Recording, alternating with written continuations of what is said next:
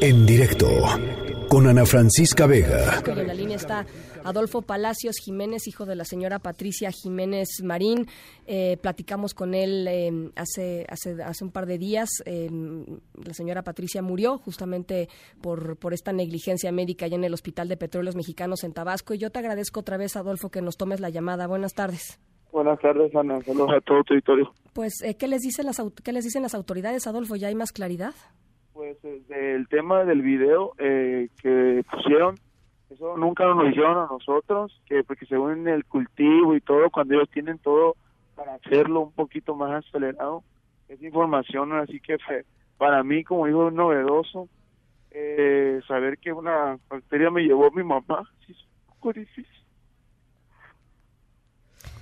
Eh, Adolfo, te... Eh, ¿No te han dicho nada entonces los médicos? ¿No hay nada que te hayan dicho más allá de, del caso? No, no de hecho, no, no, se, no se han comunicado con nosotros, tanto como Pemex, gobierno federal, no, no se han acercado nada desde la muerte de mi mamá, no se han acercado con nosotros.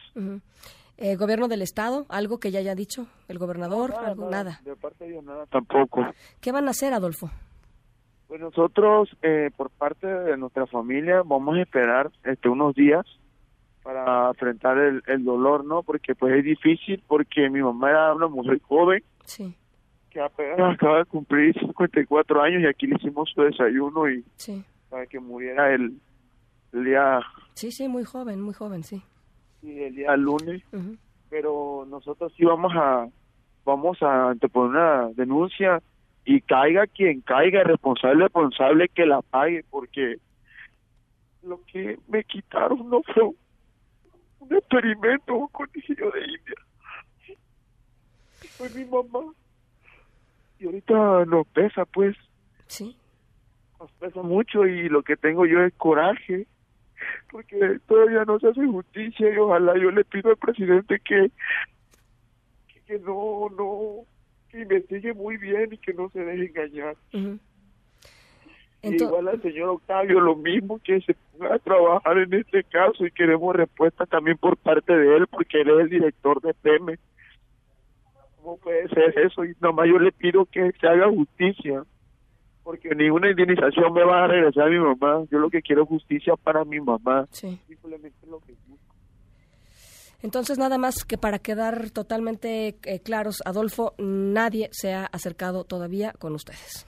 No, nada más, yo sigo, pues, lo único que se han acercado es el sindicato petrolero, es el único, pero uh -huh. por parte de las otras instancias, ninguna. Sí, pues, ah, pero a explicarles médicamente qué pasó, nadie. Sí. ¿Cómo? A explicarles médicamente qué fue lo que le sucedió a tu mamá, qué fue lo que eh, eh, la, la, la, la, mató, nadie, nadie lo ha hecho.